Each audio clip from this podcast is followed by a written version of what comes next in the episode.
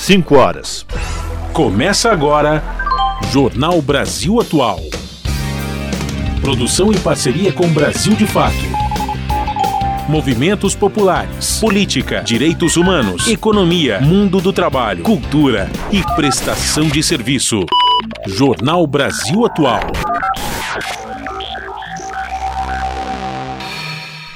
Olá, muito boa tarde. Hoje é segunda-feira, dia 13 de novembro, começando mais uma semana, minha gente. Eu sou Rafael Garcia, junto com o Cosmo Silva, apresentando mais uma edição do Jornal Brasil Atual.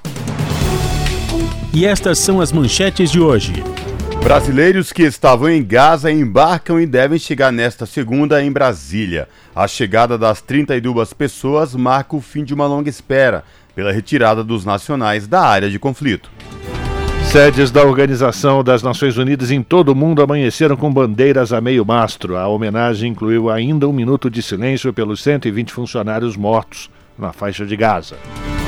E a cúpula árabe condena a morte de civis e rejeita a justificativa do direito de autodefesa por Israel seguir atacando a faixa de Gaza. Já em Paris, o presidente francês pediu para Israel parar os bombardeiros. E quase um terço dos estudantes que iriam fazer o Enem 2023 não compareceram no segundo dia de provas. Essa abstenção de 32% foi praticamente a mesma do ano passado. E na Argentina, o governista Sérgio Massa venceu o último debate contra extremista Javier Milei. Jornalistas progressistas ou conservadores afirmaram que vitória do ministro da Economia foi inquestionável. Comissão de Constituição e Justiça da Câmara aprova projeto que obriga o governo federal a reaproveitar em outras estatais empregados demitidos de empresas públicas privatizadas do setor elétrico. Carros elétricos híbridos e híbridos plug-in comprados fora do país voltarão a pagar imposto de importação a partir do ano que vem. As alíquotas serão recompostas até chegarem a 35% do valor de importação em julho de 2026. Moradores de 13 estados e mais o Distrito Federal vão enfrentar a onda de calor pelo menos durante toda esta semana. Um especialista da Organização Meteorológica Mundial afirma que há alta probabilidade de que 2024 seja ainda mais quente que 2023. E os nove estados que fazem parte da Amazônia Legal já podem aderir ao Plano Nacional para aumentar a segurança na região. As regras para adesão voluntária foram publicadas nesta segunda-feira no Diário Oficial da União. São 5 horas 2 minutos, quase 5 horas 3 minutos, vai virar o relógio em 2 segundos pelo horário de Brasília. Participe do Jornal Brasil Atual por meio dos nossos canais nas redes sociais. Pelo Facebook, facebook.com barra Rádio Brasil Atual. No Instagram, arroba Rádio Brasil Atual. Ou no Twitter, arroba RA Brasil Atual. Tem também o WhatsApp, o número é 11 968937672.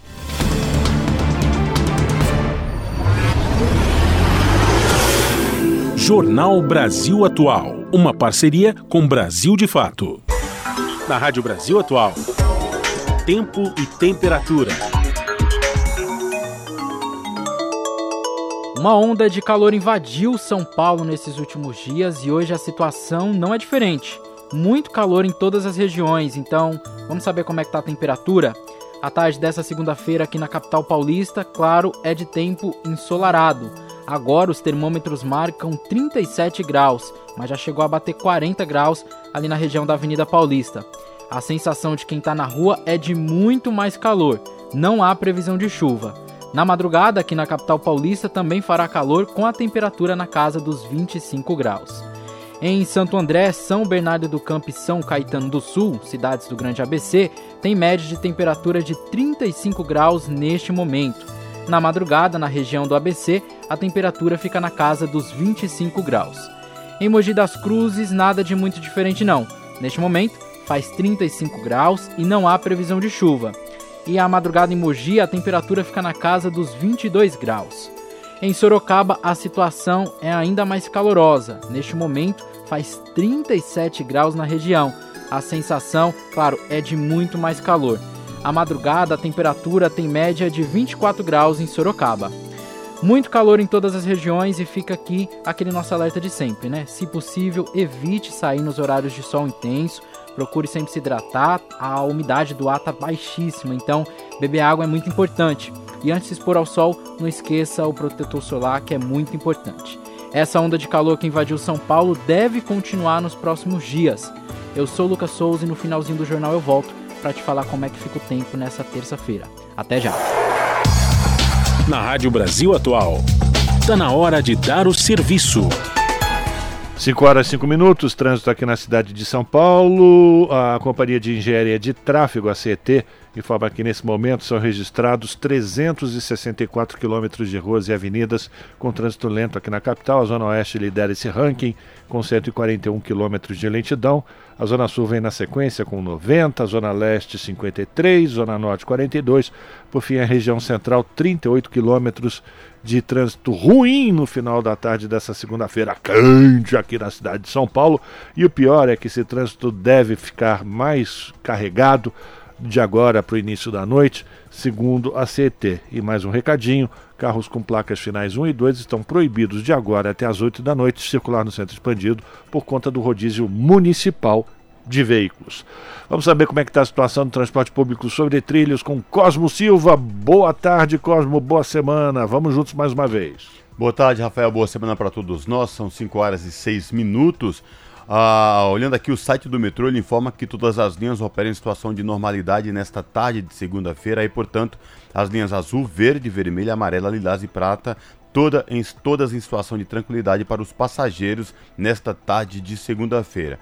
E esta mesma situação se repete nos trens da CPTM, que é a Companhia Paulista de Trens Metropolitanos, que atende a capital e grande São Paulo, incluindo o ABC Paulista. A CPTM informa também que todas as linhas estão funcionando de forma tranquila, sem nenhuma intercorrência para os passageiros. E a situação para quem pretende pegar as rodovias Anchieta ou imigrantes nesta tarde, Rafael Garcia. É, Cosmo e ouvintes, até a região do ABC, tudo tranquilo, tanto faz Anchieta e imigrantes. Se você vai para a Baixada Santista, você está de carro, prefere, pre, prefira a imigrantes porque não tem nenhum ponto de congestionamento. Segundo a concessionária que administra o sistema, a rodovia Anchieta, olha só, tem trânsito congestionado na descida da serra por conta de excesso de caminhões do 37 ao 40, trânsito lento. Chegando lá na Baixada Santista, tudo tranquilo.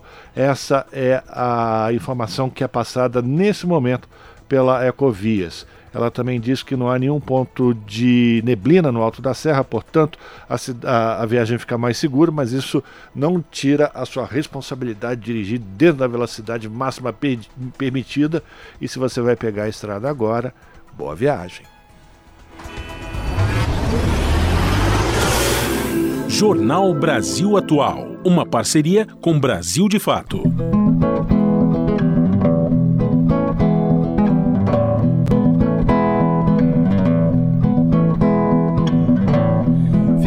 Ligado na rádio atento, o tempo todo ligado nela, seja no fone ou pelo radinho. A sintonia é fina, é bela. Rádio Brasil Atual. Jornal Brasil Atual. Uma parceria com Brasil de Fato. São 5 horas e 9 minutos. Um dia de luto na Organização das Nações Unidas. As sedes da ONU em todo o mundo amanheceram nesta segunda-feira com bandeiras a meio mastro. A homenagem inclui ainda um minuto de silêncio pelos 120 funcionários mortos durante o conflito entre Israel e o Hamas na faixa de Gaza. A guerra já deixou mais de 11 mil mortos e 27 mil feridos na região. A ONU reforçou o apelo para o, pelo fim dos ataques a hospitais, mas da metade estão fechados em Gaza. Os prédios da ONU acolhem atualmente cerca de 780 mil pessoas deslocadas na faixa de Gaza. A Agência da ONU para Refugiados na Palestina registrou no último mês danos em mais de 60 das suas instalações, principalmente escolas que abrigam mulheres e civis. Pelo menos 66 pessoas morreram e centenas ficaram feridas. Diretor-geral da Organização Mundial da Saúde faz alerta sobre a situação da saúde em Gaza. Tedros Adhanom apresentou um balanço da estrutura na região. A repórter Eliane Gonçalves acompanhou a entrevista do diretor-geral da OMS e traz as informações agora para gente. O diretor da Organização Mundial de Saúde disse que o sistema de saúde em Gaza vive um cenário impossível de se descrever. O diretor-geral da OMS, Tedros Adhanom, apresentou um balanço da estrutura de saúde na Palestina e em Israel. Foi durante uma nova reunião do Conselho de Segurança da ONU nesta sexta-feira. Ele disse que a saúde na faixa de Gaza está de joelhos e o cenário é impossível de se descrever. O cenário no local é impossível de descrever corredores de hospitais abarrotados de feridos, doentes, moribundos, necrotérios transbordando, cirurgias sem anestesia, dezenas de milhares de pessoas deslocadas, abrigadas em hospitais, famílias amontoadas em escolas superlotadas, clamando por comida e água. Segundo o diretor, metade dos hospitais da faixa de Gaza e 66% das unidades básicas de saúde não estão funcionando. As que estão operam além da capacidade. Tedros Adhanom alertou para o surto de doenças devido a aglomerações cada vez maiores das pessoas sem condições de higiene. À medida que mais e mais pessoas se deslocam para espaços cada vez menores, a superlotação aumenta os riscos de surtos de doenças diarreicas e respiratórias e de infecções cutâneas. Na faixa de Gaza há mais de 27 mil feridos, alguns com lesões potencialmente fatais. Além das vítimas dos bombardeios, há ainda os cuidados de rotina. Em média, 180 mulheres dão à luz por dia. 9 mil pacientes estão em tratamento de câncer e 350 mil pessoas têm diabetes, doenças cardíacas e hipertensão. Tedros lembrou o número de crianças mortas a todo instante e reforçou a impossibilidade de se protegerem dos ataques. Em média, uma criança é morta a cada 10 minutos em Gaza. Um milhão e meio de pessoas foram deslocadas e procuram abrigo em qualquer lugar. Não existe lugar seguro. Ninguém está seguro.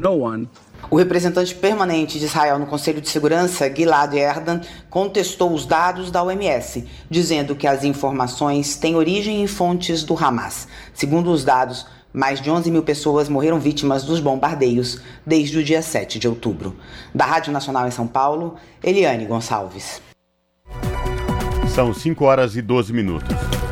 Ataques ao hospital resultam na morte de bebês em Gaza. A situação se agrava né, enquanto a ONU lamenta 101 membros da equipe do hospital Al-Shifra sem eletricidade por três dias em meio às operações israelenses. OSHA relata mais vítimas, incluindo bebês prematuros. Chefe da Organização Mundial da Saúde apela por um cessar-fogo imediato, enquanto hospitais e infraestrutura civil sofrem graves danos. Da ONU News em Nova York, quem traz os detalhes é a Mayra Lopes. Mais pacientes, incluindo bebês prematuros, teriam morrido no hospital Al-Shifa, na cidade de Gaza. Há três dias sem eletricidade e sofrendo com as operações militares de Israel, os trabalhadores humanitários da ONU ressaltam que um cessar-fogo é mais urgente do que nunca. A Organização Mundial da Saúde afirmou na noite de domingo que, de acordo com as autoridades de saúde de Gaza, 37 bebês prematuros no hospital foram transferidos para uma sala de cirurgia sem suas incubadoras, com os profissionais de saúde tentando aquecer o ambiente. O chefe da OMS, Tedros Ghebreyesus, afirma que o mundo não pode ficar em silêncio enquanto hospitais, que deveriam ser refúgios seguros, são transformados em cenário de morte, devastação e desespero. Ele reforçou seu apelo para uma parada imediata nos combates. O Al-Shifa é o epicentro dos confrontos armados na cidade de Gaza, após a alegação do exército israelense de que o Hamas construiu um centro de comando sob o hospital. Essas alegações foram negadas por profissionais médicos que trabalham lá.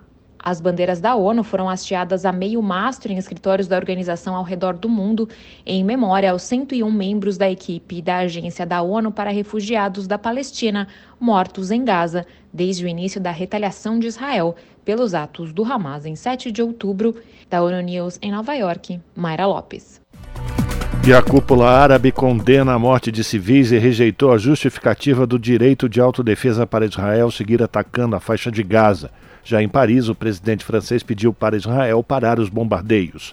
A declaração da cúpula árabe foi resultado da reunião que aconteceu no final de semana na Arábia Saudita, com a presença dos principais líderes da região, incluindo Irã, Turquia, Síria, Palestina e Egito. O príncipe herdeiro saudita, Mohammed bin Salman, criticou o Conselho de Segurança da ONU e disse que a manutenção das agressões no Oriente Médio é um fracasso do Conselho. Já o presidente do Irã, Ebrahim Raisi, elevou o tom disse que Israel é um regime racista que comete crimes contra a humanidade, culpou os Estados Unidos pelo que acontece e pediu a união imediata, imediata dos países árabes para apoiar a resistência palestina em Gaza. Essa foi a primeira visita do líder iraniano à Arábia Saudita depois da normalização das relações entre os dois países. Durante a cúpula, Ebrahim Reis usou dos ombros o lenço branco e preto que representa o povo palestino. Em Paris, o presidente da França, Emmanuel Macron, pediu para Israel parar de bombardear Gaza e atingir civis, especialmente mulheres, crianças e idosos. O primeiro-ministro de Israel, Benjamin Netanyahu, negou o pedido, dizendo que o cessar-fogo e alegou que, responsável, que os responsáveis pelos bombardeios, na verdade, é o Hamas e não Israel. São 5 horas e 16 minutos. O presidente Lula e o Itamaraty comemoram retirada de brasileiros da faixa de Gaza. Mais detalhes na reportagem de Gabriel Brum. O ministro das Relações Exteriores, Mauro Vieira, comemorou neste domingo a retirada dos brasileiros da faixa de Gaza e disse que o Brasil vai continuar em busca de uma pausa humanitária. Que a situação eh, desses brasileiros está momentaneamente está agora resolvida, mas que a situação do conflito é gravíssima e que o presidente Lula continua muito envolvido na solução da questão. Ele tem falado constantemente com muitos chefes de Estado. A prioridade era concluir a retirada dos 34 brasileiros que estavam na primeira lista, número que foi reduzido após duas brasileiras, mãe e filha, desistirem de deixar a região. Segundo Itamaraty, elas como todos os brasileiros que estão em Gaza, continuarão a ter apoio da Embaixada de Ramallah na Cisjordânia. Possíveis novos pedidos só começam a ser avaliados daqui para frente, segundo Mauro Vieira. Essa é a lista que nós apresentamos, a versão final no dia 20 e poucos de outubro, que foi apresentada às autoridades israelenses, também às autoridades egípcias, e foi a partir dela que trabalhamos. Outros casos que surjam serão tratados a partir de agora, novamente, mas por enquanto o que nós temos é isso. O ministro explicou que os repatriados vão receber apoio do governo para tirar documentos, acessar a rede de serviços sociais e poderão ficar em abrigos até se reunirem com as famílias.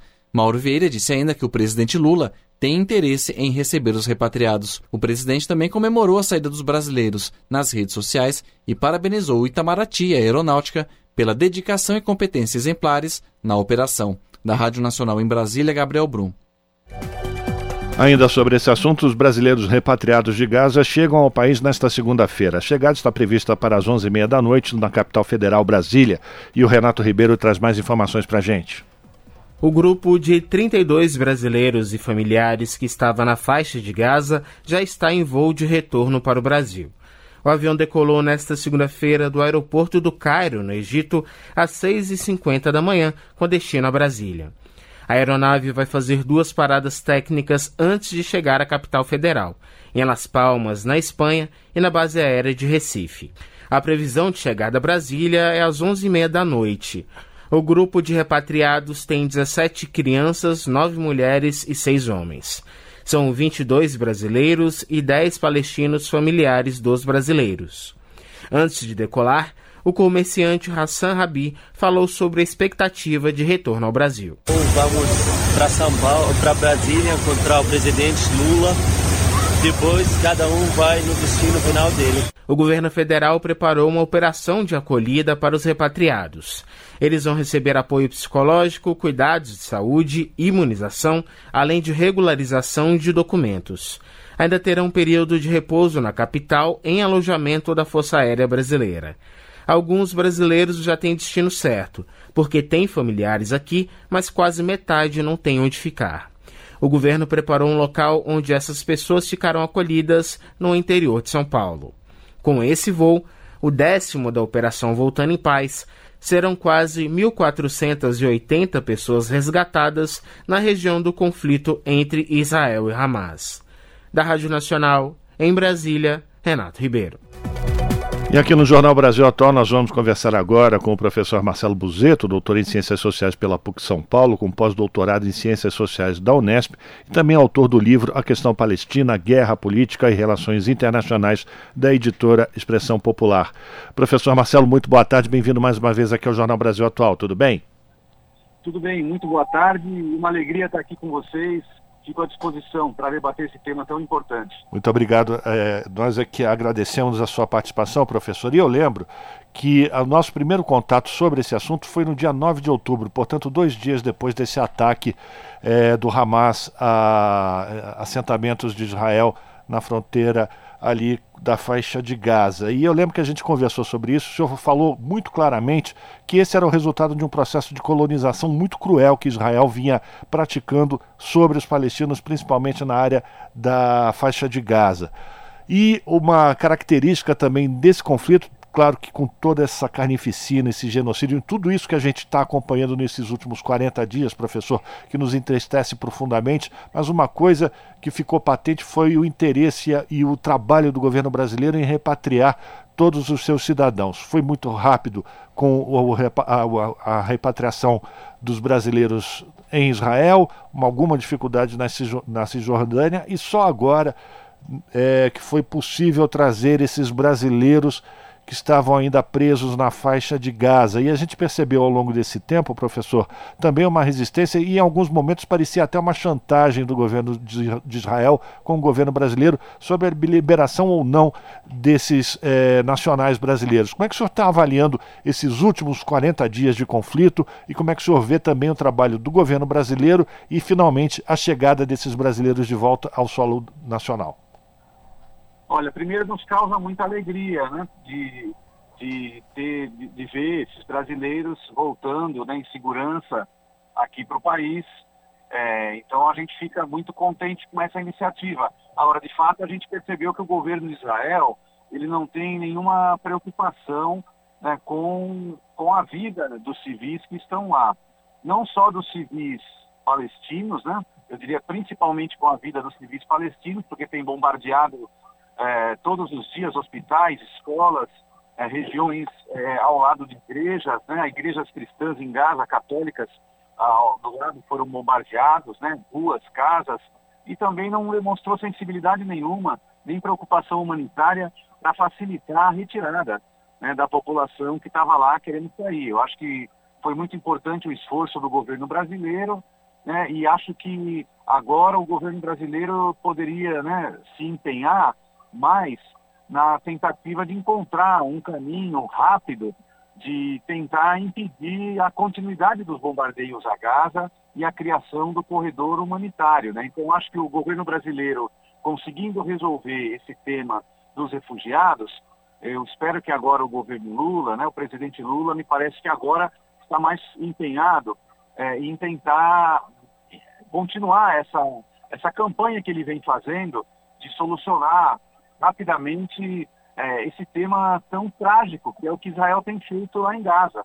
Então, ele tem falado, né, o presidente, é, sobre a necessidade da comunidade internacional fazer alguma coisa para interromper os bombardeios israelenses, né, que eu acho que é a primeira coisa, é fazer Israel, de alguma maneira, parar com os bombardeios a Gaza, parar com o genocídio que Israel vem praticando contra a população civil de Gaza, é, abrir um corredor humanitário por Rafah, em colaboração aí com o governo do Egito. Acho que o governo brasileiro tem todas as condições de continuar as conversas, de envolver aí talvez os BRICS né, nesse processo, de envolver aí a União Africana, porque o Egito é um país que faz fronteira com Gaza, é um país africano, de envolver aí a Liga Árabe, que o Egito faz parte. Então, eu acho que BRICS, Liga Árabe, União Africana, nesse momento teriam condições de tentar pressionar conjuntamente Israel né, e trabalhar em conjunto com a ONU para forçar Israel a parar os bombardeios, para forçar Israel a recuar, retirar suas tropas de Gaza, né, retirar todos os soldados israelenses de Gaza e abrir um corredor humanitário, porque de fato a situação lá é trágica, né? É, ontem foi divulgada a notícia que todos os pacientes que estavam na unidade de cuidados intensivos do hospital Al-Shifa morreram por falta de eletricidade, por falta de oxigênio. Todos os pacientes. Né? Tinham vários bebês, tinham idosos. Então, todos eles morreram ontem por falta de eletricidade e de oxigênio. Então, é, eu acho que o governo brasileiro agora é, vai se empenhar nessa outra etapa, né? E para nós, é, para os palestinos, seria muito importante, né? Sou Marcelo Cosmo falando, obrigado mais uma vez por falar com a gente. É, professor, é, hoje vários prédios da Organização das Nações Unidas é, amanheceram com bandeiras ah, estiadas a ah, meio, meio mastro, por conta, em homenagem aos funcionários da ONU mortos neste conflito. E aí, quando a gente tem uma ação como essa da ONU, vem aquela questão de Israel que diz que os ataques, os bombardeiros, são pelo direito de se defender. Mas que direito é esse de se defender, professor, quando você ataca prédios da ONU, escolas, hospitais, enfim, e isso que a senhora acabou de falar agora, com bebês sendo mortos por falta de energia nos hospitais em Gaza, professor? É, é, é, aquilo que nós falamos, que você falou no começo, né? Nós temos que entender esse conflito como um conflito entre colonizados e colonizadores.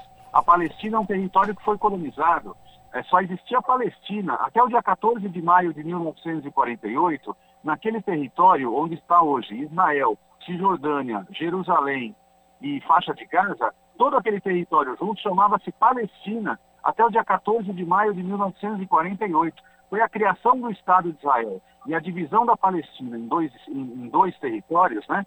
Na verdade, ficou só um, porque Israel não permitiu nunca a criação do Estado da Palestina. A criação do Estado de Israel deu origem ao conflito atual. Então, o que eu acho é o seguinte, é que é preciso entender isso. Os palestinos são o povo colonizado. E pelo direito internacional, quem estuda relações internacionais vai entender bem o que eu vou falar. É, pelo direito internacional, só há é, o direito à legítima defesa, no direito internacional, é de uso exclusivo do povo colonizado. É a nação ou o povo que é oprimido e colonizado por uma potência né, colonialista, é esse povo ou nação oprimido que tem o direito exclusivo à legítima defesa. Então, o que os palestinos fizeram no dia 7, eles são, é, foi uma reação foi uma reação ao colonialismo que eles sofrem há 75 anos. Ninguém precisa concordar com as organizações palestinas, pode ter divergências, pode ter críticas, mas é preciso entender que os palestinos, eles fazem, eles são um movimento de libertação nacional. E um movimento de libertação nacional, às vezes, desencadeia operações de ofensiva contra a potência colonialista. Eles querem independência, eles querem liberdade. O que os palestinos fazem hoje é o que no passado o povo do Vietnã faz. E é também o que no passado o povo da África do Sul fez lutando contra o apartheid. Porque o regime de Israel é um regime não só colonialista, mas é um regime racista, é um regime que pratica genocídio e pratica uma política de apartheid contra o povo palestino, de limpeza étnica. É, o governo Israel já disse que quer expulsar os palestinos, quer expulsar os palestinos de Gaza, mandar eles todos para a península do Sinai, no Egito. E depois quer iniciar uma operação para expulsar os palestinos da Cisjordânia e mandá-los para a Jordânia. Então, o projeto de Israel é orientado por uma ideologia racista chamada sionismo. Então, eu acho que é desse ponto de vista que a gente tem que entender. O governo de Israel ele não tem o direito assegurado à legítima defesa, porque Israel é a potência colonialista. É como se a gente falasse da França colonizando a Indochina e os franceses sendo atacados pelo povo da Indochina pedindo libertação, e aí está falando que a França tinha o direito à, à, defesa, né? ou os Estados Unidos no Vietnã até 75. Então, o povo que luta pela independência, o povo que luta contra o colonialismo, para esse povo é que é assegurado pelo direito internacional a legítima defesa. Agora, foi muito importante as declarações recentes do presidente Lula, que eu acho que o presidente Lula conseguiu compreender né, uma saída muito imediata para distensionar esse conflito. O presidente Lula falou da necessidade urgente de colocar como tema prioritário a libertação de todos os prisioneiros que estão envolvidos nesse conflito. A libertação dos prisioneiros que foram capturados né, pela resistência palestina, que tem o Hamas e tem outras organizações, né, não é só o Hamas. Então, é, O presidente Lula falou disso, da libertação imediata que seria necessário, né? Dos prisioneiros que estão com a resistência palestina e dos prisioneiros palestinos que estão em cárceres israelenses. Os, os, prisioneiros palestinos em cárceres israelenses, no dia 7 de outubro, eram 5.300. Hoje já tem quase 9 mil prisioneiros palestinos em cárceres israelenses. E eu acho que essa troca humanitária de prisioneiros, que foi citada pelo presidente Lula, eu diria que seria um primeiro passo para distensionar o conflito. Porque em todo conflito colonial, sempre a libertação dos prisioneiros políticos ou a troca de prisioneiros tem sido um primeiro passo. E o segundo passo, acho que o presidente Lula também disse numa entrevista recente, que é a, criação do Estado palestino e a delimitação das fronteiras estabelecidas pela ONU. Então, que Israel se retirasse né, dos territórios palestinos, que Israel se retirasse da Cisjordânia, de Jerusalém Oriental e de Gaza. E que reconhecesse, como diz a ONU, Jerusalém Oriental como a capital do Estado da Palestina. Então, se, se o presidente Lula conseguisse fazer com que a ONU né, cumprisse essa resolução que a ONU mesmo aprovou, em 29 de novembro de 2012, a ONU reconheceu o Estado da Palestina como Estado observador, membro observador da ONU, nas fronteiras de, do dia 5 de junho de 67, que seria Cisjordânia, Gaza e Jerusalém Oriental como capital do Estado da Palestina. Se fosse possível forçar Israel a cumprir é, essa resolução da ONU, eu acho que isso sim garantiria uma paz justa e duradoura. Né? Mas aí eu acho que a ONU hoje não tem como efetivar as suas próprias resoluções. Por isso que eu considero que se o Brasil tivesse essa iniciativa, essa liderança né, de, de, de puxar os BRICS, de reunir os BRICS, a União Africana, a Liga Árabe, e chegar para o Egito e, e fazer uma boa conversa e dizer, olha, nós vamos abrir um corredor humanitário e informar Israel e dizer, Israel, você vai ter que recuar. Nós vamos colocar caminhões lá com comida, com água, com remédios, nós vamos mandar para lá ajuda humanitária, médicos, enfermeiros, assistentes sociais, psicólogos, e você não vai bombardear ninguém. Eu penso que hoje seria muito mais é, efetivo, rápido, se se juntassem esses países dos BRICS com a União Africana e Liga Árabe e dessem um ultimato a Israel. Poderia envolver a Turquia, que não está na Liga Árabe, né? mas que também o presidente turco demonstrou vontade de, de ajudar os palestinos. Eu acho que precisaria construir essa coalizão internacional para impor é, uma derrota né? política, diplomática, né? porque a derrota moral Israel já teve, né? É, mas é preciso fazer algo emergencial e urgente, porque o que Israel quer fazer, de fato, é, é, é matar todos os palestinos de Gaza ou os que sobreviverem e expulsar da sua terra.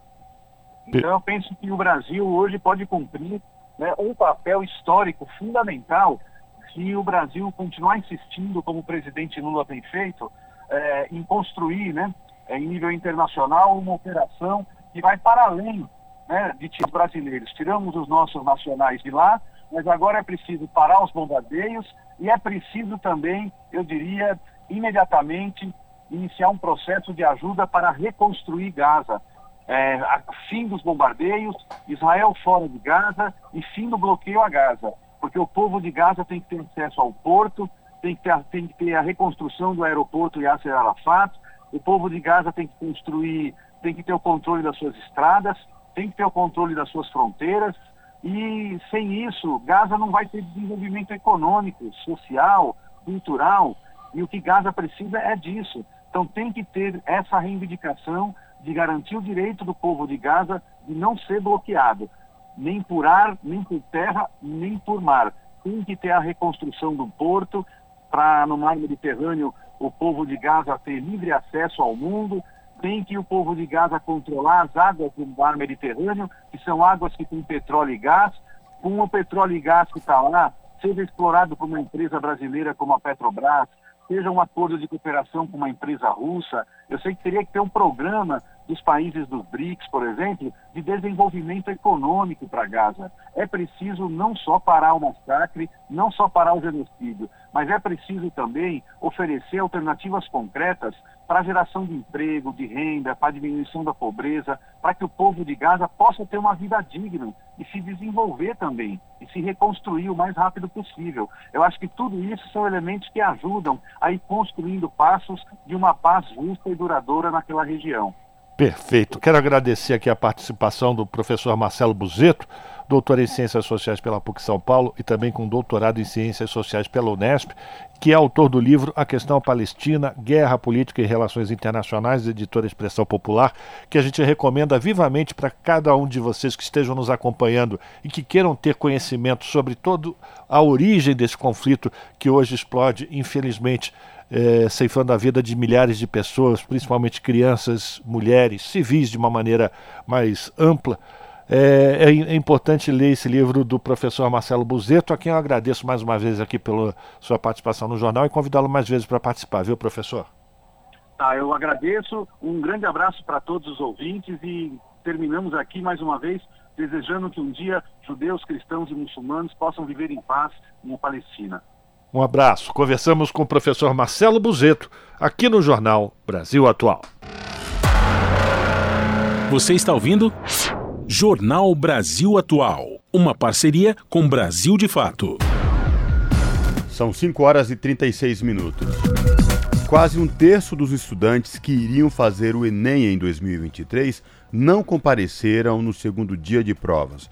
Essa abstenção de 32% foi praticamente a mesma do ano passado, mas acima dos 28% do primeiro dia deste ano. O balanço foi realizado na noite deste domingo. Mais detalhes na reportagem de Gabriel Brum. O ministro da Educação, Camilo Santana, disse que o governo estuda maneiras de reduzir esse índice de faltantes. Uma preocupação é estimular os alunos que terminam o ensino médio a fazer o Enem. Para nós, essa é a maior prioridade. Como é que tem estado que tem 90% de inscritos e estado que tem 40% de inscritos? Isso é um trabalho que nós vamos procurar fazer, encontrar mecanismos que a gente possa estimular a inscrição desse jovem. Por exemplo, temos discutido a possibilidade é, de gratuidade para todos os inscritos no Enem, isso é um ponto que está sendo, vai ser avaliado. O ministro informou ainda que a Polícia Federal foi acionada para investigar uma imagem da prova deste domingo que teria circulado antes do fim do horário do exame. Uma questão que tratava da gripe H1N1 foi anulada porque ela já havia sido usada no Enem PPL de 2010, a versão da prova para pessoas privadas de liberdade. O presidente do INEP, Manuel Palácios, indicou medidas para aumentar o banco de itens do Enem. Um edital que será divulgado em janeiro vai contratar novos elaboradores e revisores de itens. Para que possamos reunir reunir um grupo de elaboradores e revisores mais significativo, promover uma participação mais com sistemática desses elaboradores na construção de novos itens e, com isso, conseguirmos é, ter um, um banco de itens mais robusto para a realização das avaliações do Enem. 2.200 candidatos foram eliminados no segundo dia do Enem deste ano, quase a metade do primeiro dia. Da Rádio Nacional em Brasília, Gabriel Brum. E se você estava inscrito no Enem 2023 e deixou de participar por morar a mais de 30 quilômetros do local das provas, fique atento. Você pode solicitar uma nova oportunidade de fazer o Exame Nacional do Ensino Médio e essa oportunidade começa a valer a partir de hoje. As regras do Enem garantem isso. E o mesmo vale para quem teve problemas no local das provas, como por exemplo, falta de energia. Mas para ter direito a essa nova oportunidade, é preciso fazer a solicitação na página do participante até a próxima sexta-feira, dia 17. O endereço é enem com m no fim, .inep.gov.br barra participante. Vou repetir, enem.inep.gov.br barra participante. O pedido vai ser analisado pelo Instituto e as novas provas serão aplicadas nos dias 12 e 13 de dezembro. Você está ouvindo? Jornal Brasil Atual. Uma parceria com Brasil de Fato. E o nosso contato agora no Jornal da Rádio Brasil Atual é com Eduardo Maretti, o Maretti que é repórter do portal da Rede Brasil Atual redebrasilatual.com.br. Olá, Marete, tudo bem? Bem-vindo. Boa tarde, o povo, povo todo aí, que está sendo cozinhado aí com esse calor, né, Cosmo? Boa tarde a você também. E aí, muito... tomar bastante água, né? É verdade. Hoje, quando eu cheguei aqui na Paulista, no prédio da rádio da TVT, olhei no relógio de... que fica marcando uh, o termômetro da temperatura e o horário, né? 40 graus aqui na região da Paulista por volta de 11h30, acredita? É, é, esse, com a observação de que esse termômetro de rua não é muito fiel, né?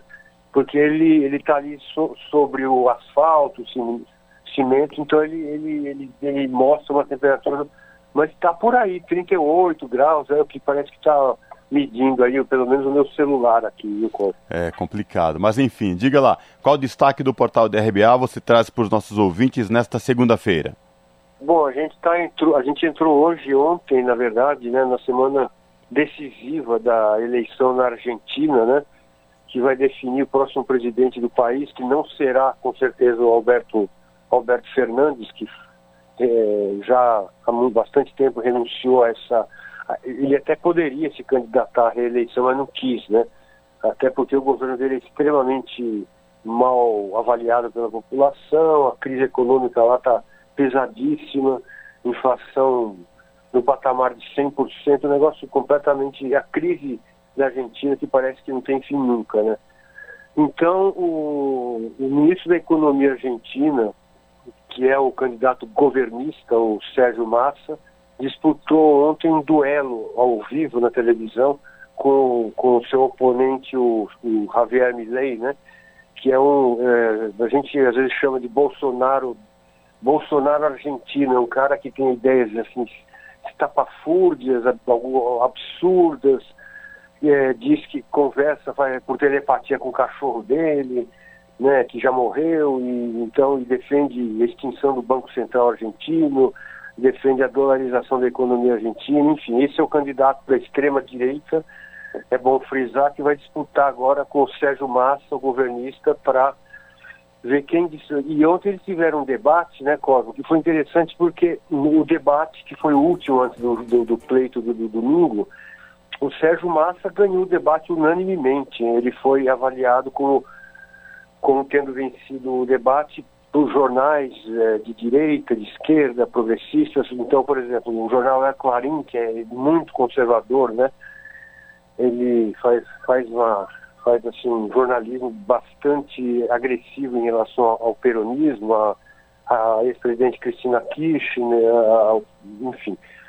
Até, até o El Clarim considera que ele venceu né, o, o, o, debate, o Massa. E já o Página 12, por exemplo, que é um jornal de esquerda, ele, ele coloca termos assim interessantes. É, você sabe como o argentino ele ama o, o esporte, sobretudo o futebol. Então, diz o, um, dos analistas diz, diz que o, o, Sérgio Massa, o governista, o ministro da Economia, ganhou por, por, uh, por de goleada uh, o debate, porque ele ele mostrou muitas eh, ele é muito mais bem preparado, né? O Sérgio Massa é um político experiente, ele ele tem uma, uma, uma ele é muito tarimbado, ele foi deputado, ele tem tem aí agora o cargo, ele é ministro da economia e ele é muito, ele é considerado um político que a gente chama aqui de rap, velha raposa. Então ele domina é. muito bem o discurso político e ele pôs o Milley na roda, que o Milley ele, ele sabe muito bem enganar as pessoas do, do, do, ponto de vista midiático, mas quando se vê diante de, de, questões sérias, ele acaba derrapando. Né? Pois né? é, Marete, sobre essa questão, né? Muito se aguardava esse debate por conta da, como você bem lembrou no início da nossa conversa, da economia argentina não está passando por um bom momento, hiperinflação aí, e o Sérgio Massa é o, é o candidato governista, que talvez o Milley fosse para cima, mas o que foi visto, que a gente vem lendo é, no decorrer de hoje, é que de fato o Sérgio Massa triturou. E quando você fala essa questão de preparo, uma coisa é o ser midiático, uma coisa é, é ter respostas plausíveis e respostas é, contundentes no que diz respeito àquilo que se propõe, né? Por exemplo, né, a, como é que ele vai dolarizar a economia, vai acabar com o Banco Central, inclusive taxa a educação é, essas semelhanças com Bolsonaro tem tudo a ver, né? Exatamente, embora haja quem, quem também chame a atenção para as diferenças, né? Porque o Milley ele parece ser mais, é, ele, ele, parece ser um cara realmente mais louco do que do, do que se, se, se, se, avaliava antes. Então, mas assim, antes da antes de, de eu sair de férias, que eu estou voltando de, de, hoje das férias, eu conversei com um analista, um analista em, em política externa, né, que a gente conversou, papo vai, papo vem, é, falei, mas, mas porque ele, ele era falou, não, mas eu não acredito que a não acredito que a Argentina vai eleger esse, esse, esse, esse, esse extremista, né, esse, esse Javier Milei. Eu acho que isso os argentinos. Aí eu perguntei, mas por quê, né? Qual a sua, qual a sua a sua expectativa é positiva nesse sentido? Por quê? Daí ele falou, bom, primeiro porque o argentino costuma ser mais politizado, né, do que no, inclusive os brasileiros, e em segundo lugar por, por esperança mesmo, né, ou seja, vai ser uma tragédia para a América do Sul se o Milei se eleger, porque a crise na Argentina só vai piorar, né, uma crise que começou, é bom que a gente lembre, é, começou essa, é, foi, essa crise foi plantada ainda no governo Maurício Macri, né, o neoliberal lá que, que, que, que fez um acordo com o FMI de de, de 40 bilhões de dólares, né? É, e esse acordo, esse acordo a Argentina está estrangulada, porque ela tem que pagar esse acordo, o governo fez o, o Estado argentino fez esse acordo pelo Maurício Macri, então tem que pagar a dívida, e aí a Argentina está nessa crise. O Sérgio Massa, ele é, ele tá, tem um apoio de setor, de, de vastos setores da sociedade argentina, e por isso ele, ele ganhou no primeiro turno, porque muita gente está vendo que seria uma tragédia para a Argentina se eleger o Milley. Mas segundo as pesquisas dos últimos dias, por exemplo, a Atlas Intel, que foi divulgada na sexta-feira, está muito assim equilibrado. Então diz essa pesquisa, não sei, mas diz a pesquisa que o, o, o Milley está liderando com uma diferença aí de dois pontos percentuais aproximadamente em, em votos válidos. Então é, é, só na hora H mesmo que a gente vai ver. Agora eu o, é, essa, essa, essa situação do Sérgio Massa ser, poder se eleger apesar da crise mostraria, né, se isso se confirmar, mostraria que o povo argentino realmente não ele sabe, ele sabe separar, digamos assim, o joio do trigo, sabe que a, crise é enorme, mas, mas também vê no Sérgio Massa uma, uma, uma, potencial capacidade de superar uma crise que não foi ele que construiu, foi o governo argentino hoje, né, por, por exemplo, tempos atrás eu conversei com uma cientista política argentina, essa de esquerda, né, que é uma pessoa muito ligada é da Universidade de Buenos Aires, tudo mais. Ela estava assim, é, eu perguntei para ela, de quem é a culpa dessa dessa surpreendente ascensão da extrema direita? É, disse essa essa pessoa, essa cientista política que é, é um, uma conjunção de fatores, de todos são responsáveis, né, segundo essa, essa fonte, que o, próprio Alberto Fernandes, porque fez um governo muito ruim, muito fraco, muito sem iniciativa, muito condescendente com, com a situação econômica que ele não conseguiu resolver. A Cristina Kirchner também, porque a Cristina ela quase que foi uma opositora do próprio presidente do partido dela, né? E então é, é uma crise política também. A Argentina está vivendo uma crise política. Então é, é, isso que se espera que o Sérgio Massa é, consiga resolver aí. E ele ele ele está prometendo um governo de, de, união nacional, mais ou menos com, como Lula, né? Promo, é, é, no, na campanha do ano passado, que né, a gente sabe que o Lula se elegeu numa frente ampla que a gente sabia o que significaria um segundo governo Bolsonaro. E é mais ou menos isso que o Sérgio Sérgio Massa está tentando, né, para ver se a Argentina sai do buraco, pelo menos pelo menos na eleição, né, É, é, bem lembrado. A gente continua aí acompanhando os desdobramentos e muito atento aí ao segundo turno da eleição presidencial na Argentina, que acontece agora no próximo domingo, dia 19 de novembro. Eu reforço o convite para os nossos ouvintes aqui acessar o portal da Rede Brasil Atual, redebrasilatual.com.br e conferir na íntegra esta reportagem aí do Eduardo Marete. Marete, obrigado mais uma vez por falar com a gente, viu? Até a próxima. Um abraço. Um abraço, Cosmo. Até a próxima e vamos, vamos tomar bastante água aí, né? É verdade, se hidratar muito. Falamos aqui com Eduardo Marete, no jornal Brasil Atual. Jornal, Brasil, Brasil Atual. São 5 horas e 49 minutos. E aqui no Brasil, a ativista negra Maria Beatriz Nascimento entra para o livro de heróis e heroínas da pátria. A repórter Maria Neves traz mais informações para a gente. A entrada em vigor da lei que inscreve o nome da historiadora Maria Beatriz Nascimento no livro dos heróis e heroínas da pátria representa mais um passo na luta contra o esquecimento de pensadores negros na história brasileira. De acordo com o autor do projeto que deu origem à lei, senador Paulo Paim, do PT do Rio Grande do Sul, a ativista e poeta foi uma das mais expressivas intelectuais negras do século XX. Ainda na década de 80, Maria Beatriz Nascimento já estudava a organização de quilombos e as relações raciais no Brasil. Segundo Paim, as reflexões da estudiosa sobre a vigência e a importância dos quilombos foram pioneiras por articularem o passado da escravidão e a luta antirracista de sua época.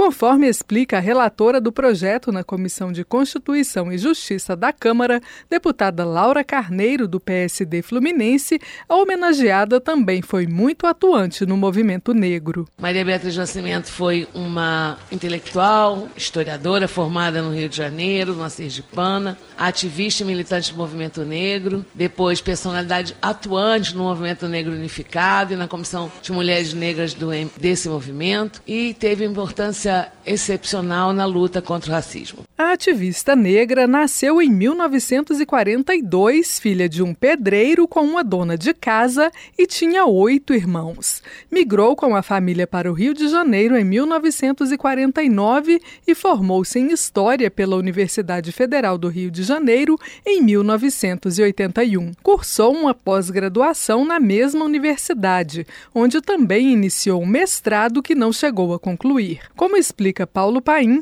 além de diversos artigos, Maria Beatriz Nascimento publicou um livro intitulado Negro e Cultura no Brasil, de 1987, em coautoria com Helena Teodoro e José Jorge Siqueira.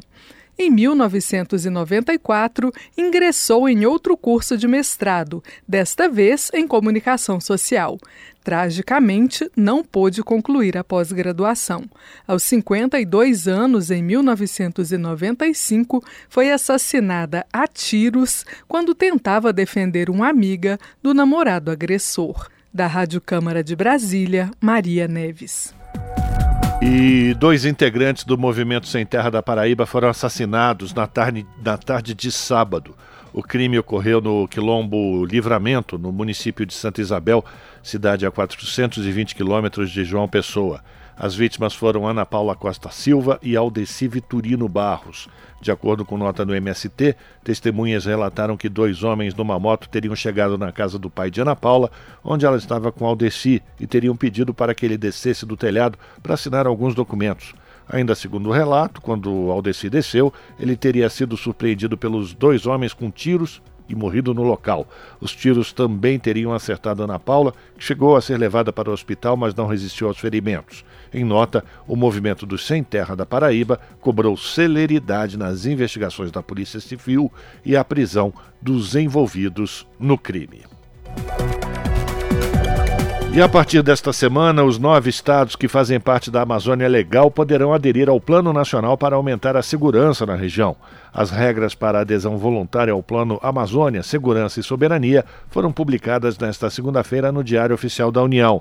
O Gabriel Correia tem mais informações para gente. Cada lugar terá suas necessidades adequadas ao programa do Ministério da Justiça e Segurança Pública para combater crimes ambientais e outras violações. Ao aderir ao plano, cada estado deve estar de acordo com o Programa Estratégico de Segurança Pública da Amazônia e permitir a atuação da Força Nacional, sempre que houver necessidade, independentemente de solicitação. Acre, Amapá, Amazonas, Mato Grosso, Rondônia, Roraima, Tocantins, Pará e Maranhão poderão assinar o termo de adesão com vigência de um ano, prorrogável por mais 12 meses. Cada estado deve disponibilizar efetivo policial para atuar junto com as forças nacionais, assim como permitir a instalação de bases policiais. Os estados também terão que garantir o uso adequado dos equipamentos que forem fornecidos pelo governo federal. Também será obrigatório contribuir com dados para o Sistema Nacional de Informações de Segurança Pública, prisionais, de rastreabilidade de armas e munições, de material genético, de digitais e de drogas. Na semana passada, o ministro da Justiça, Flávio Dino, anunciou recursos no valor de 480 milhões de reais para o fortalecimento da segurança pública na região amazônica. Uma dessas iniciativas foi o Programa Amazônia, que liberou a primeira parcela de um total de mais de 2 bilhões de reais em investimento. Desse total, 80% devem ir para os estados e o restante para a Polícia Federal e a Polícia Rodoviária Federal. Da Rádio Nacional em São Luís, Gabriel Correa. 5 horas 54 minutos. E senadores concentraram trabalhos na terça-feira, ou vão concentrar trabalhos nesta terça-feira, quando deverão votar cinco projetos de lei e oito empréstimos internacionais. Entre as propostas pendentes de apreciação estão a prorrogação da aplicação dos recursos da Lei Paulo Gustavo de incentivo à cultura e da elaboração do plano de mobilidade urbana pelos municípios. O líder do governo no Congresso Nacional, o senador Randolph Rodrigues do Amapá, destacou que essa proposta também trata da Bolsa Permanência dos estudantes no ensino médio. Da Rádio Senado, quem vai trazer detalhes de todos esses projetos que serão discutidos e projetos que são muito importantes para o país é a repórter Érica Christian. Vamos acompanhar. Por conta do feriado, senadores concentraram os trabalhos da semana na sessão desta terça-feira, quando deverão votar cinco projetos de lei e oito empréstimos internacionais. Na pauta está a criação da Política Nacional de Direitos das Populações Atingidas por Barragens, que define os direitos dessas pessoas, a exemplo de indenizações e reparações, além das obrigações das empresas. Também será votado o projeto que pune o defensor público que abandonar o processo sem justo motivo e determina a comunicação prévia ao juiz e a garantia de o acusado nomear outro defensor. Os senadores ainda vão analisar a proposta que prorroga até o dia 12 de abril do ano que vem o prazo para os municípios com mais de 250 mil habitantes apresentarem o plano de mobilidade urbana e até 12 de abril de 2025 para as cidades que tenham até 250 mil moradores. A legislação em vigor desde 2012 já foi adiada diversas vezes, sendo a data limite este ano. O plenário deverá votar ainda o projeto que assegura a compra e a venda de imóvel quando o impedimento de alienação não estiver registrado no cartório, a exemplo de bloqueio judicial. O líder do governo no Congresso Nacional, senador Randolfo Rodrigues, da Rede do Amapá, destacou a votação da proposta que vai prorrogar até dezembro do ano que vem o prazo de execução dos recursos da Lei Paulo Gustavo. Segundo a Lei de Incentivo à Cultura, que é de 2022, os estados, o Distrito Federal e os municípios que não usarem a verba até dezembro deste ano devem devolvê-la para o governo federal. Randolfo Rodrigues lembrou que este mesmo projeto trata da Bolsa Permanência para os alunos do ensino médio. Mesmo o feriado também será uma semana produtiva. Nós temos um PL muito importante que prorroga a vigência da Lei Paulo Gustavo e é fundamental para os produtores culturais de todo o país e para os municípios de todo o país para poderem fazer a execução dos recursos da Lei Paulo Gustavo. E esse mesmo PL incorpora uma proposta que foi compromisso de campanha do presidente Lula, proposta inclusive defendida primeiramente pela então candidata Simone Tebet, que cria poupança estudantil. Então nós vamos buscar votar esse PL no Senado na terça-feira para que ele venha para a Câmara. O plenário também vai votar oito empréstimos internacionais que somam mais de 2 bilhões e meio de dólares. O BNDES Banco Nacional de Desenvolvimento Econômico e Social contará com dois financiamentos do New Development Bank dos BRICS, grupo de países que reúne o Brasil, Rússia, Índia e China. O primeiro, de 1 bilhão e 200 milhões de dólares, será usado no programa de infraestrutura sustentável, e o segundo, de 500 milhões de dólares, para ações relacionadas às mudanças climáticas. Os estados de São Paulo, Piauí e Santa Catarina também serão beneficiados com empréstimos internacionais para obras de infraestrutura rodoviária e ambiental. Da Rádio Senado, Érica Christian. Você está ouvindo? Jornal Brasil Atual. Uma parceria com Brasil de Fato. A pluralidade de ideias e a informação confiável nunca foram tão necessárias. Você que gosta do conteúdo jornalístico produzido pela Rádio Brasil Atual e pela TVT tem uma missão muito importante: dar o seu apoio para que nossa voz continue cada vez mais forte. Jornalismo independente com responsabilidade com a notícia e com a democracia só é possível com a participação e o apoio popular. Acesse o site catarse.me/tvt, faça a sua assinatura e nos ajude com sua contribuição. Rádio Brasil Atual e TVT. Compromisso com a notícia. Compromisso com você. Rádio Brasil Atual. Para sugestões e comentários, entre em contato conosco por e-mail redação@jornalbrasilatual.com.br ou WhatsApp DDD 11 96893 7672. Acompanhe a nossa programação também pelo site redebrasilatual.com.br.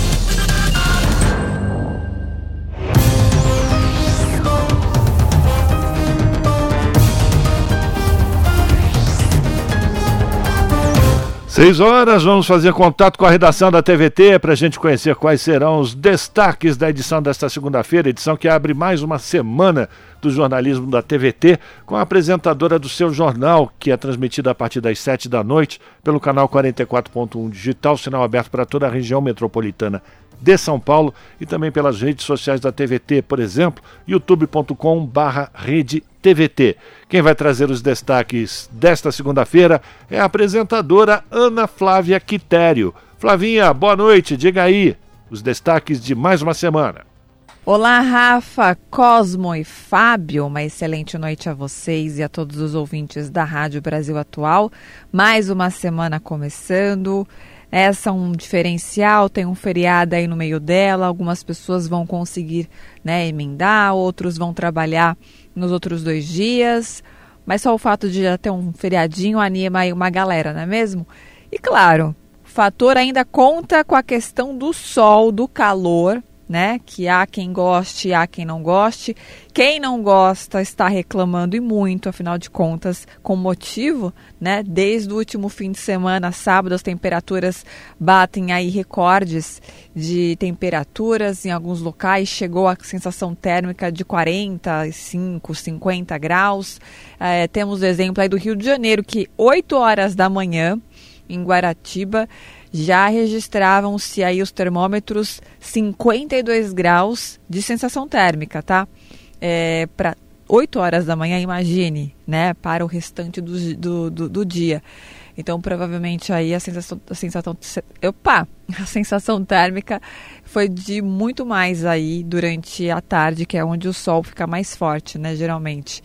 Hoje aqui em São Paulo, a máxima de 36 graus. Claro, a sensação térmica estava muito mais do que isso. Eu dou aí um chute de 40, 42 graus em algumas regiões.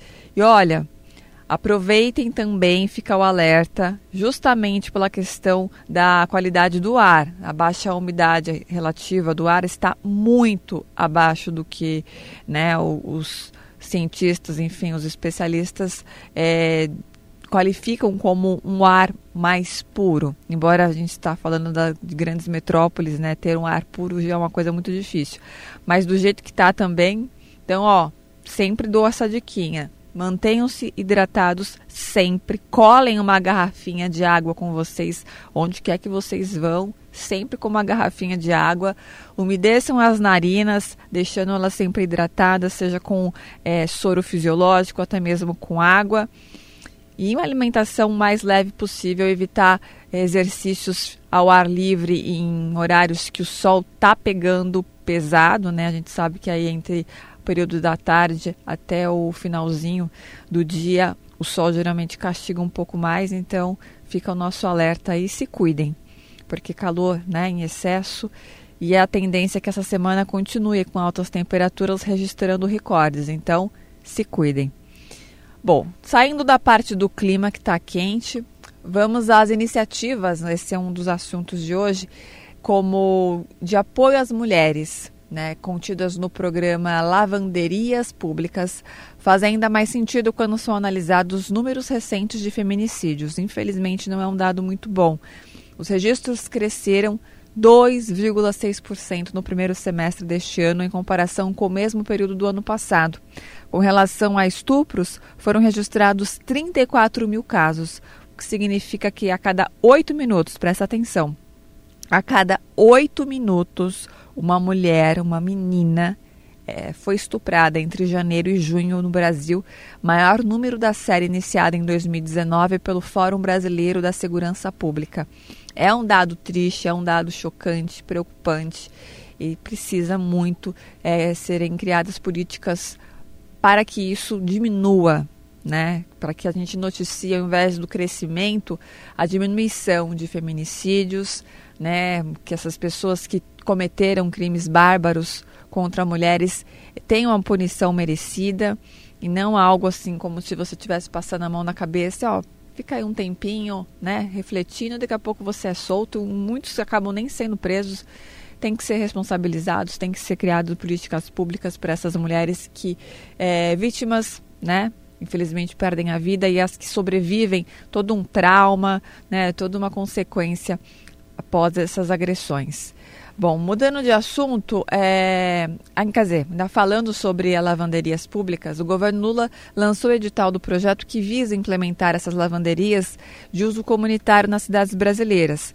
Os espaços ainda devem contar com atividades formativas em temas como economia feminista e também divisão do trabalho. Brasil afora, povos quilombolas e praticantes de religiões de raízes africanas têm enfrentado ameaças aos territórios. A reportagem do Jomiag mostra a importância das leis de certificação de quilombolas e tombamento de terreiros para proteger quem faz parte dessa cultura tão importante, né, para a formação do país. Qual que é a visibilidade das pessoas negras no sistema financeiro, hein? Pois bem, essa pergunta ela foi respondida e também discutida no sétimo Fórum pela Visibilidade Negra no Sistema Financeiro em Porto Alegre e quem traz todas as informações é o Guilherme Oliveira. Então, esses foram os destaques da edição de hoje aqui do seu jornal.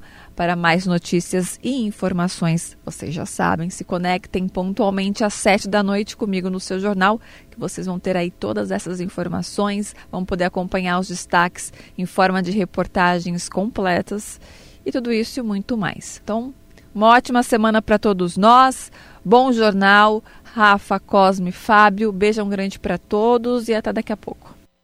Esse é o Jornal Brasil Atual. Uma parceria com Brasil de Fato. 6 horas e 6 minutos. E comissão da Câmara dos Deputados aprova reaproveitamento de funcionários da Eletrobras demitidos após a privatização. A repórter Paula Moraes acompanhou as votações de duas propostas sobre esse tema. Vamos ouvir. A Comissão de Constituição e Justiça da Câmara aprovou um projeto que obriga o governo federal a reaproveitar em outras estatais empregados de empresas públicas privatizadas do setor elétrico, independentemente da atividade exercida, como distribuição ou comercialização de energia. De acordo com a proposta, a medida deverá ser adotada sempre que não houver opção de permanência no emprego. A determinação vale também para empregados de estatais já privatizadas. Os novos cargos e salários deverão ser compatíveis com os anteriores. O relator do projeto na CCJ, deputado capitão Alberto Neto, do PL do Amazonas, citou outro exemplo em que essa modificação já foi feita e deu certo. É uma justiça que nós estamos fazendo nesse momento. Algo parecido foi feito no governo passado com a Infraero. No momento da privatização da Infraero, vários servidores da Infraero foram absolvidos em outros órgãos. Por exemplo, a Anvisa, que estava com, com problemas de servidores, foram, foi, absolveu vários servidores da Infraero e deu tudo certo. Nós precisamos fazer a mesma coisa agora com os servidores da Eletrobras. A proposta pode seguir agora para análise do Senado, a menos que haja recurso para ser analisada antes pelo plenário da Câmara. Uma outra proposta parecida está numa fase um pouco menos adiantada, mas já foi aprovada pela Comissão de Administração e Serviço Público. É o projeto que, além de prever que os ex-empregados da Eletrobras sejam absorvidos por estatais em em cargos de mesma complexidade, determina o aproveitamento de funcionários de seis distribuidoras privatizadas, como Companhia Energética do Piauí e Amazonas Energia. Outro ponto é que o Poder Executivo, conforme o texto aprovado, fica autorizado a reintegrar ex-empregados da Companhia Brasileira de Transportes Urbanos da região metropolitana de Belo Horizonte, demitidos após 2022, e da Empresa de Tecnologia e Informações da Previdência, demitidos demitidos após 2020. O relator dessa proposta, deputado Rogério Correia, do PT de Minas Gerais, destaca que as privatizações deixaram sem emprego vários servidores qualificados que podem ser aproveitados. Ele cita o alto número de demitidos da Eletrobras. Foram mais de 1.500 servidores que acabaram demitidos, que são servidores qualificados. Então, assim como esses da Eletrobras, eu apresentei também emenda no mesmo sentido dos empregados da CBTU, lá em Belo Horizonte, na região metropolitana de Minas, que também foram demitidos quando da privatização. E da data prévia, que embora não tenha sido privatizado, também houve demissões quando se anunciou o processo de privatização. Esse projeto ainda precisa ser examinado pelas comissões de Finanças e Tributação e de Constituição e Justiça. Da Rádio Câmara, de Brasília, Paula Moraes. 6 horas e 10 minutos, continuamos em Brasília, agora no Senado, porque a Comissão de Assuntos Econômicos deve votar em, em, turno suplementar o projeto de lei que garante o passe livre no transporte aéreo para pessoas com deficiência. Pela legislação em vigor, a gratuidade só vale para o transporte coletivo interestadual. Já as comissões como as de Assuntos Sociais, Educação e Cultura, Infraestrutura e Relações Exteriores devem analisar as emendas aos projetos de lei de diretrizes orçamentárias e da Lei Orçamentária Anual. Mais informações com o Pedro Pincer. A Comissão de Assuntos Econômicos deve votar em turno suplementar o projeto de lei que garante passe livre no transporte aéreo para pessoas com deficiência. Pela lei do passe livre, hoje a gratuidade só vale para ônibus interestaduais. A autora Mara Gabrilli, do PSD de São Paulo, citou uma portaria interministerial de 2001 que assegurou o passe livre apenas no transporte coletivo rodoviário, ferroviário e aquaviário. O projeto quer deixar claro que a gratuidade valerá em todos os modais, incluindo o aéreo, como explicou o senador Romário, do PL do Rio de Janeiro. A legislação pretendia dar efetividade ao direito de ir e vir das pessoas com deficiência, contribuindo para reduzir barreiras. No entanto, com a interpretação restritiva feita na etapa de regulamentação, esse direito ficou num patamar aquém do buscado originalmente. A Comissão de Direitos Humanos discute a crise climática no Brasil e a conexão entre os direitos humanos e o meio ambiente. Segundo o senador Paulo Paim, do PT Gaúcho, a intenção é debater as consequências que o descaso com o meio ambiente, os desmatamentos, os garimpos ilegais, as grilagens e a poluição dos rios provocam na vida das pessoas. Claro, também aqui entra em pauta aquela situação do meu estado, né? Rio Grande do Sul, enchente, enchente até hoje continua, e o Amazonas seca, quem diria, né? Então nós aproveitaríamos, claro, vão convidar também representantes da Comissão do Meio Ambiente e também do governo para debatermos esse tema e qual é o caminho que podemos apresentar. Comissões como as de Assuntos Sociais, Educação e Cultura, Infraestrutura e Relações Exteriores, entre outras, também devem analisar esta semana as emendas aos projetos da Lei de Diretrizes Orçamentárias e da Lei Orçamentária Anual. Da Rádio Senado, Pedro Pincer. São 6 horas 12 minutos. E a partir de janeiro do ano que vem, carros elétricos, híbridos e híbridos plug-in comprados fora do país voltarão a pagar imposto de importação. As alíquotas serão gradualmente recompostas até chegarem a 35% do valor de importação no mês de julho de 2026. A Daniela Longuinho traz mais detalhes para a gente. A decisão foi aprovada pelo Comitê Executivo de Gestão da Câmara de Comércio Exterior, com o objetivo de desenvolver a cadeia automotiva nacional, acelerando o processo de descarbonização da frota brasileira. O cronograma de recomposição para carros híbridos é o seguinte: alíquota do imposto com 12% em janeiro de 2024, 25% em julho de 2024, 30% em julho de 2025 e 35% em julho de 2026.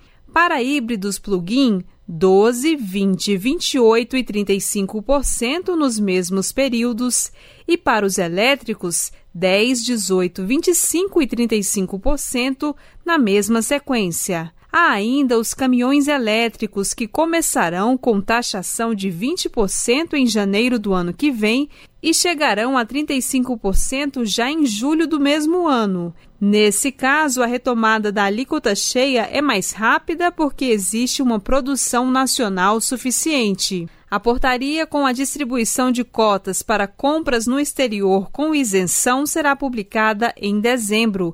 De acordo com o Ministério do Desenvolvimento, Indústria, Comércio e Serviços, o governo pretende preservar a possibilidade de atendimento a novos importadores, enquanto a indústria nacional de veículos se desenvolve. Com informações da Agência Brasil, da Rádio Nacional em Brasília, Daniela Longuinho. Você está ouvindo? Jornal Brasil Atual. Uma parceria com Brasil de Fato. São 6 horas 15 minutos. A Comissão de Assuntos Sociais do Senado aprovou um projeto que cria no Sistema Único de Saúde a Política Nacional de Prevenção e Controle do Câncer e o Programa Nacional de Navegação da Pessoa com Diagnóstico de Câncer. A Comissão de Assuntos Sociais também aprovou o projeto do senador Romário, que institui o Dia Nacional do Acolhimento do Paciente Oncológico, que vai ser celebrado no dia 3 de março. E a Yara Faria Borges traz mais informações. Aprovado na Comissão de Assuntos Sociais, o projeto institui no Sistema Único de Saúde a Política Nacional de Prevenção e Controle do Câncer e o Programa Nacional de Navegação da Pessoa com Diagnóstico de Câncer, que acompanha cada paciente quanto ao diagnóstico e tratamento.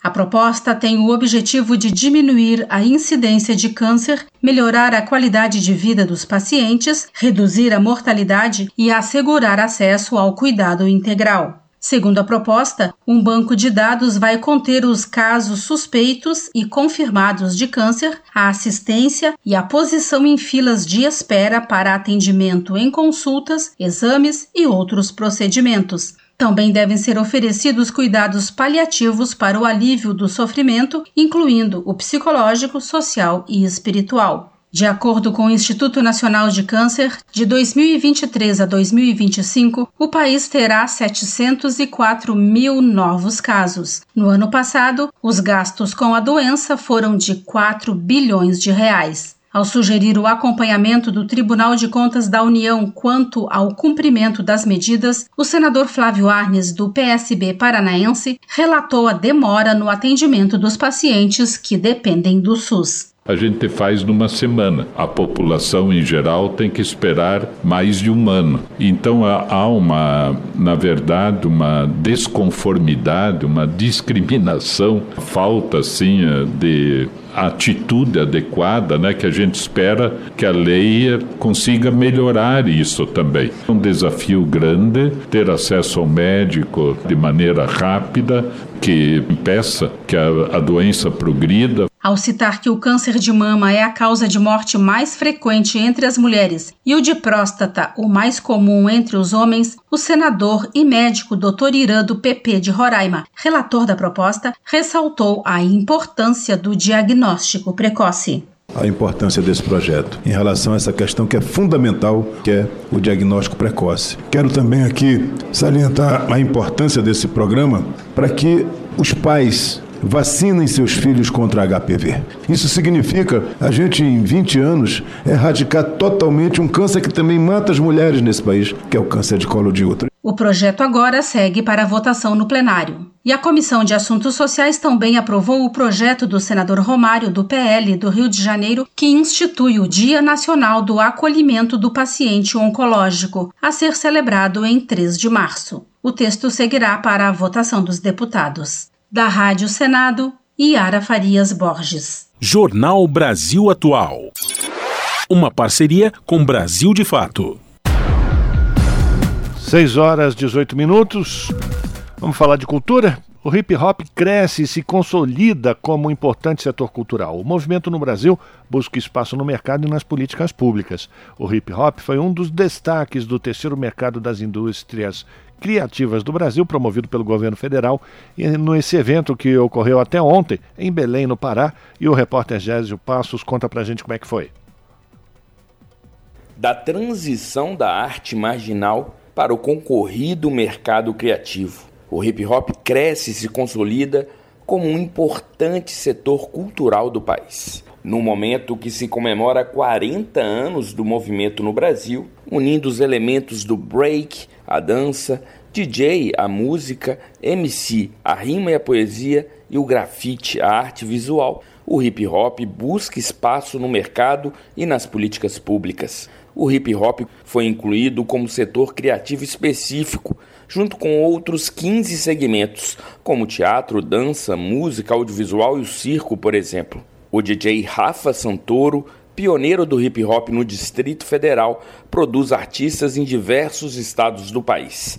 No MIC BR, ele busca vender seus serviços de produção musical e também promover artistas do seu selo musical. Para o DJ, o movimento ainda está engatinhando no mercado. Ainda é, infelizmente, marginalizado. Você ainda tem muita marginalização em cima do, tipo de arte que a gente faz. Mas, é, por exemplo, todas essas coisas que estão acontecendo aqui, por exemplo, de você estar tá nessa reunião de negócio, mostra que o hip hop está começando a estar em outro patamar ser valorizado de uma outra maneira, as empresas apostando, é, tendo festivais, tendo várias coisas, né?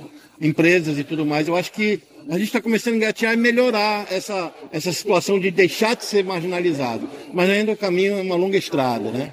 A consultora de negócios do MIC-BR, Udi Santos, de Salvador, afirma que a cultura hip hop tem uma identidade própria, uma multilinguagem que permite uma valorização do segmento é marginalizado, mas a gente está começando a virar a chave, sabe? Entendendo como se funciona dentro da indústria criativa. Porque a gente já faz isso muito bem de forma separada. Você vê o grafite dentro das artes visuais. Nós temos, por exemplo, hoje o break nas Olimpíadas. Né? A gente vê os rappers fazendo maiores sucessos, DJs também. Então a gente consegue estar dentro dessa economia criativa e vender mesmo a nossa arte como produto. Lembramos aqui que o Ministério da Cultura lançou em outubro um edital para premiar 325 iniciativas da cultura hip hop. O prêmio Cultura Viva Construção Nacional do Hip Hop vai apoiar pessoas físicas, grupos ou coletivos e instituições sem fins lucrativos em um total de 6 milhões de reais. As inscrições vão até dia 11 de dezembro. Da Rádio Nacional em Belém, Gésio Passos. Agora, 6 horas 21 minutos. E moradores de três estados, mais o Distrito Federal, vão enfrentar a onda de calor pelo menos durante toda esta semana. É o que o INMET, o Instituto Nacional de Meteorologia, aumentou para até sexta-feira é que foi feito um alerta e esse alerta foi estendido até sexta-feira o aviso de perigo por causa das altas temperaturas. A repórter Cristiane Sampaio tem as informações.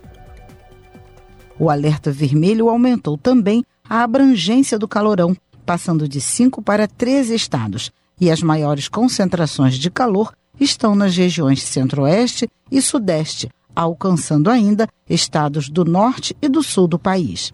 Neste domingo, a expressão um sol para cada um caiu muito bem na cidade do Rio de Janeiro, onde os termômetros marcaram 42 graus e meio, a maior temperatura do ano registrada nas estações do sistema Alerta Rio e também entre todas as capitais brasileiras. A sensação térmica chegou a 50 graus e meio, mas perdeu para os 58 graus,3 registrados no dia 17 de fevereiro também deste ano. A meteorologista do IMET, Anete Fernandes, explicou que a onda de calor que atinge o país é consequência da falta de chuva, justamente neste período do ano em que elas são tão esperadas. Quando a gente tem ausência de chuva nessa época do ano, que nós chamamos de veranico, favorece para uma grande incidência de radiação à superfície, que é o que está acontecendo agora. Então, quando você tem essa condição de baixa pressão em superfície, mas você não tem as nuvens, isso potencializa ainda mais o aquecimento da atmosfera. Então, a onda de calor, ela tende a ser mais intensa, ou seja, persistir por mais tempo no Mato Grosso, Mato Grosso do Sul, Goiás, Minas Gerais, todo o estado do Rio de Janeiro, centro-norte do Paraná, todo o estado de São Paulo também. O refresco, segundo a meteorologista, pode começar pelo sul. Na sexta-feira muda um pouco a área, mas grande parte do país continua, incluindo Rio de Janeiro e Minas Gerais, com essa condição de altas temperaturas, pelo menos até o próximo domingo. a NET admitiu que outras ondas de calor podem atingir o país durante a estação chuvosa, ou seja, até 2024. Isso porque, conforme explicou, estamos em ano de El Ninho e a irregularidade na estação chuvosa é uma característica deste fenômeno. Da Rádio Nacional no Rio de Janeiro, Cristiane Ribeiro. 6 horas e 24 minutos e ainda falando do El Ninho, porque o pico do El Ninho traz risco de chuvas fortes, secas e ondas de calor, segundo a Organização Meteo Meteorológica Mundial. O especialista da, agenda, da agência fala das consequências do fenômeno que afeta todos os continentes com eventos climáticos extremos.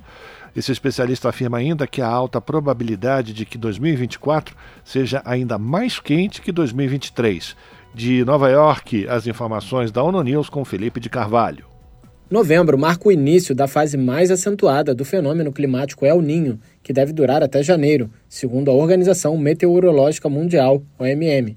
O especialista em clima da agência, Álvaro Silva, conversou com a ONU News de Lisboa e confirmou as previsões, apontando 90% de probabilidade de que o evento climático como um todo só termine em abril de 2024. Ele afirma que o El Ninho contribuirá para um aquecimento ainda maior do planeta no ano que vem, com possibilidade de novos recordes de temperatura global. E sabemos também que o impacto do El Ninho na temperatura global, uh, historicamente, uh, é ainda mais acentuado no ano seguinte ao do seu desenvolvimento, pelo que Uh, pode ser uh, uh, de esperar que em 2024 tenhamos um ano com uma temperatura global mais alta ainda que em 2023, pelo menos do que é possível antecipar se considerarmos outros eventos do, do passado. Silva explica que nesse momento de pico, entre novembro e janeiro, é provável que haja um El Ninho de forte intensidade, mas a probabilidade de que seja comparável a outros eventos de El Ninho historicamente muito fortes, como o de 1997 e o de 2015 e 2016, é de apenas 35%. O climatologista ressalta que o impacto do evento climático é ainda mais grave devido ao aquecimento induzido pela emissão de gases poluentes na atmosfera este fenómeno natural ocorre num quadro de aumento da temperatura global devido ao acréscimo na concentração de gases com efeito de estufa, com origem na atividade humana. E é com este contexto de fundo, com esta tendência de crescente de aumento da temperatura global, que eh, eh, então este fenómeno natural do El Niño acontece e, e vai exacerbar então a temperatura uh, em, muitas, em muitas regiões do, do globo. Em relação a desastres e eventos extremos que podem ocorrer nos próximos meses, Silva destacou chuvas fortes e inundações, secas intensas e calor extremo. Segundo ele, as precipitações acima do normal deverão atingir a África Oriental, as bacias dos rios Paraná e La Plata, na América do Sul, o sudeste da América do Norte e as partes da Ásia Central e Oriental. Já as chuvas abaixo da média ocorrerão em grande parte no norte da América do Sul, prolongando a seca já existente nessa região. A falta de chuvas também deve impactar grande parte da Austrália, Indonésia, Papua Nova Guiné, Filipinas e parte das ilhas do Oceano Pacífico. O climatologista ressaltou que em todos os continentes e em grande parte das regiões se prevê que as temperaturas sejam muito acima da média nesse período de novembro a janeiro, incluindo a ocorrência de ondas de calor. Ele destacou que as temperaturas serão provavelmente mais altas nas latitudes abaixo dos 40 graus norte e acima dos 30 graus sul, ou seja, as latitudes equatoriais e subtropicais a nível global. Da ONU News em Nova York, Felipe de Carvalho na Rádio Brasil Atual. Tempo e temperatura. A terça-feira na região da capital paulista não vai ser muito diferente da segunda, não. A onda de calor intenso continua. Sem previsão de chuva, a mínima é de 22 graus e a máxima de 38, que deve ser sentida ali por volta de duas e meia da tarde. Você de Santo André, São Bernardo do Campo e São Caetano, cidades do Grande ABC, a média de temperatura é de mínima de 22 e máxima de 38 graus, sem previsão de chuva. Em Mogi das Cruzes, a mínima nesta terça-feira será também de 22 graus e máxima de 37, também sem previsão de chuva para a região de Mogi. Em Sorocaba, a terça-feira vai ser tão quente quanto a segunda, com mínimas de 23, a máxima em Sorocaba vai ser de 38 graus e sem chuva. Você que vai sair de casa, não esqueça o protetor solar e a garrafinha de água. Vale lembrar também, pessoal, um cuidado especial com os pets que precisam de atenção nesse calor, tá? Cachorro preso no sol é tortura, casinha de cachorro no sol acaba virando um forno e tem que evitar também levar os pets para passear nos horários inadequados, tá? Porque acaba queimando ali as patinhas do, dos animais. Então sempre leve bem cedinho ou então à noite. E a água, pessoal, se fica muito tempo no sol, fica quente ali e acaba fazendo mal para animalzinho. Então tem que sempre trocando durante o dia e, se possível, coloca umas pedrinhas de gelo também, que ajuda bastante, tá? Eu sou o Lucas Souza para a Rádio Brasil Atual. Muito bem, a gente vai terminando aqui mais uma edição do Jornal Brasil Atual, que teve os trabalhos técnicos do Fábio Balbini. Na apresentação, Cosmo Silva e eu, Rafael Garcia. Você vai ficar agora com o papo com Zé Trajano. Às sete da noite pela TVT tem o seu jornal. E nós voltamos amanhã a partir das cinco da tarde com mais uma edição do Jornal Brasil Atual. A você que nos acompanhou, um ótimo final de segunda-feira. Então amanhã a partir das cinco da tarde, novo compromisso. Forte abraço a todos e todas. Até lá!